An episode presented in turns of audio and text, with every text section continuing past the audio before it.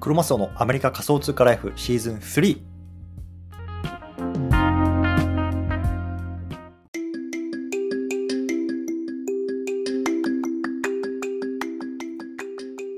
はい、皆さんこんにちは。今日も始めていきたいと思います。よろしくお願いいたします。今日4月の10日の月曜日ですね。はい。ということで、今日のテーマなんですけども、今日はね、自ら道を壊してしまう残念な人たち、こんなね、テーマで話していきたいなと思います。はい。でね、この番組 NEXTNOW では、総フォロワー1.5万人の私、クロマスオが次の時代のために今学ぶをテーマに AI、NFT、Web3 の海外トレンドを中心にお届けする番組です。というところで、はい、皆さん、こんにちは。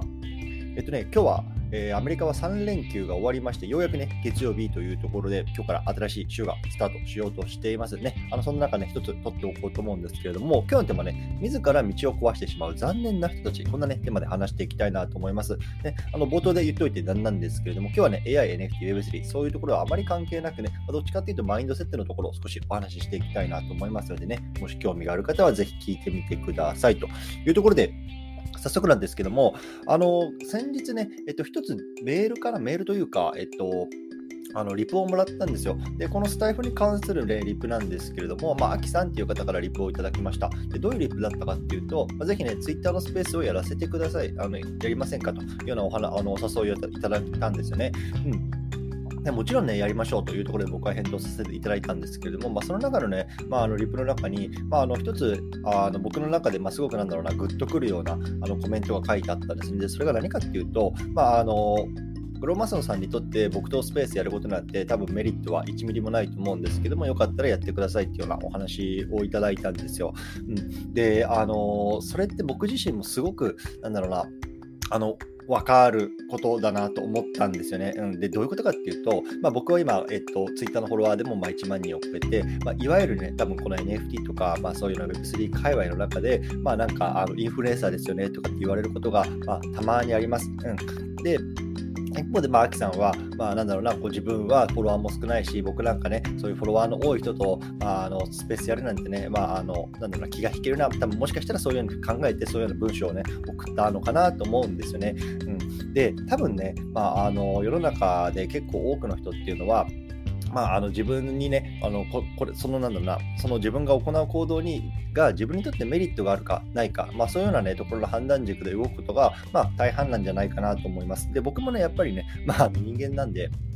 これはメリットがあるからないからって、やっぱりそういうような損得感情で動くことあります。うん、でもね、僕は今思うのはね、例えばこの Web3、特に Web3 ですね、Web3 とか NFT っていうのは、今立ち上がったばっかりの産業なわけじゃないですか。ね、でそんな中でさ、まあね、メリット、デメリットね、この人はフォロワーが少ないからじゃあやる意味ねえやとかさ、まあ、そんなところでバッサバサ人を切っていくとすっごいもったいないなと思うんですよ。ね、もしかしたらさ、5年、10年後にね、ねそのあのどうどういう世界がどうなってるかもわからないし、誰がキーパーソンになってるかもわからないし、ね、そんなの誰もわからないわけじゃないですか。そんな中さ、今ね、フォロワーが多いだ少ないだとかさ、なんかなんだろうな、あの権力を持ってると持ってないで、それでね、バッサバッサこう人を切ってしまうって、ものすごくもったいないことだなと僕は思ってるんですよね。うん、なので僕はね、もうあの可能な限りやっぱりこういういただいたお話とか、うんとまあ、会いませんかとか、そういう誘いとかね、そういうのはもうあの本当に行くようにしてるんですよね。うんそうでやっぱり今、この時期にさ、もう敵も味方も草もないわけですよ。ね、なんか例えばさ、日本とかだとさ、まあ、よくね、この NFT をね、売ってしまった、売った売らないたとかでさ、結構こうなんだろうな、つまはじきにするような文化っていうのが今であると思うんですけど、僕個人的にはあれやっぱりあんまり好きじゃなくて、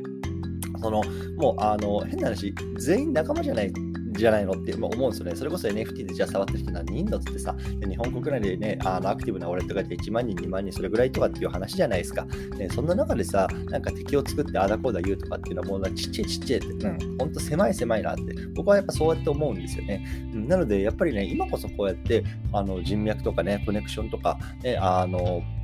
なんだろうな、そういうのを作っていくのに非常にね、なんだろうな、楽しいあの時期だなと思うし、それこそがね、まあ、重要なあのフェーズなんじゃないかなと思うので、僕はね、ぜひね、皆さんとどんどんどんどんつながっていきたいし、ぜひね、まあ、スペースやりましょうとかさ、なんか、あの、わかんない、インタビューとかさ、わかんないけどね、まあ、そういうのやりましょうとか、もうぜひね、あの、声かけてほしいです。うん。で、まあ、あの、確かにね、僕は結構ね、例えば Twitter の DM とかでも、なんかあのこういうプロジェクトのものです、なんかね、あのなんだろうな、あのツイートしていただけませんかとかっていうのはね、まあ、そういうような依頼とかっていうのも受けることがあります。うん、で、基本的にはね、僕はそういう、なんだろうな、いわゆるなんだろう、えー、っと、お金をいただいて何かあのプロジェクトを宣伝するとか、そういうところは、えっと、受けてないんですよね。うん、でもそういうのはきちんとやっぱり、あのなんだろうな、キストを無視するんじゃなくて、やっぱりそういうふうに僕はお答えしてます。うん、そのつもりです。もしかしたら見落としてるやつとかあるかもしれないですけど、基本的にはやっぱりいただいた案件に対して、いや僕はちょっとそういうことは今今はやってないので、まあ、お断りしてますとかっていう、そんな風にしてるんですよね。ただまあ多分ね、無限に断ったりとかさ、まあ、そもそも返信しなかったりとかさ、まあ、そういうようなことを多分するような人とか、まあ、僕自身もしてるかもしれないけどね。うんやっぱいると思うんですよね。で、それってやっぱ僕はすごくもったいないなと思うんですよ。なので、まあ、あのね、もらったテキストとかリップとかは基本的に全部目通してるし、ね、あの返信できてない時もあるかもしれないけどね。うん、あなので、やっぱりそういうような風にして、まあ、僕はやっぱりあのいただいたご縁をね、こう大事にしていきたいなと思ってるタイプの人ですね。うん。そうですね、そんな感じかな。うん、結構やっぱりね、最近プロジェクト、まあ、最近あんまないけどね、NFT やか今日だから、なんかプロジェクトの話、ね、これ宣伝してくれませんかとかっていう話をもらったりとか、うん、対談しませんか？とか、そうだね、そういうのもやっぱあるよね。うん、だからそういうのは基本的には、うん、あの受けるようにしてるし、そう、あのー、まあ、ここからね、ちょっとそれに関わった、まあ、半分雑談みたいなもんなんですけど、実はね、昨日、あのーえっと、一つ会食というか、まあ、あのそういうような Web3 絡みので出会った方とお飯を食ってたんですよ。で、その方はどういう方かっていうと、皆さんね、あの日本のプロジェクトで盆栽 NFT ってご存知ですか？盆栽 NFT。うん。で僕は実は盆栽 NFT のファウンダーの方と昨日飯を食ってたんですよ。で、これもね、すごく面白い縁で、僕がね、そもそも、あの、盆栽 NFT を知ったのは、1年前に遡るんですね。で、このファウンダーの方が NFT ニューヨークっていうね、まあ、あの去年、あのすごく、ね、日本でも盛り上がったイベントがニューヨークで行われたんですけども、そこちらに行ったと。で、僕のね、あの友人が、えっと、そっちの方に、えっと、行って、そこでまあ2人が会って、えー、いろいろ話をしたんですよね。で、その時僕は全然盆栽 NFT を知りませんでした。はい。で、その時、で、彼がね、僕の友人の方が、えっと、帰ってきて、で、またね、こっちで会った時に、なんか面白いプロジェクトあったとかね、ニューヨークどうだったとかっていう話をした時に、いや、盆栽 NFT の人がめちゃめちゃ面白かったよとかっていう、うん、その盆栽 NFT っていうプロジェクトもそうだし、あとはその盆栽 NFT のそのファウンダーの人、ね、マジスケさんっていう方、でもしかしたら知ってる方多いかもしれないですけど、マジスケさんっていう方がね、めちゃめちゃ面白かったっていう話をしてたんですよね。うん、あ、そうなんやと思って、で、僕はもうね、あそこでそこね、あの、盆栽 NFT を買ったんですよね。うんそう。で、えっと、そう。でそこからね、またこう回り回って、で、昨日、まリスケさんが、まあ、今週また NFT ニューヨークあるんですよ。今年の23年のやつね。それで、こう、ニューヨークに行く途中で、まあ、ちょっとね、あの僕のいる西海岸の方にこうストップするっていうところで、まあ、じゃあ飯でも食いましょうってことで飯を食ったんですけど、あのまあ、何が言いたいかっていうとさ、結局僕はさ、そのマジスケさんと一番最初は直接会ったことなかったんですね。そう。でもなんかそのさ、彼のパッションとかさ、情熱とかっていうのがさ、僕の友人を通じてさ、あの僕にこの NFT を買わせるっていう行為をした行動にね、起こさせたわけだし、そこからね、また回ってね、こういったこう飯を食う機会とかっていうのもさ、できたわけですよ。うん。だから、やっぱりね、本当人生何があるか分からないし、もうすっごい今、スモールワールドなわけですね、僕らが生きてる世界っていうのは。うん、なので、やっぱりそこでね、こう無限に人を扱うとかってすげえもったいないなって、本当に僕は思います。うん、なので、今日はね、ちょっとあのタイトルはね、こう自ら道を壊してしまう残念な人たちっていうね、まあ、ちょっと刺激的なタイトルだったかもしれないですけども、やっぱりね、こう自分でね、その道を壊すのはすごいもったいないと思う、今。うん。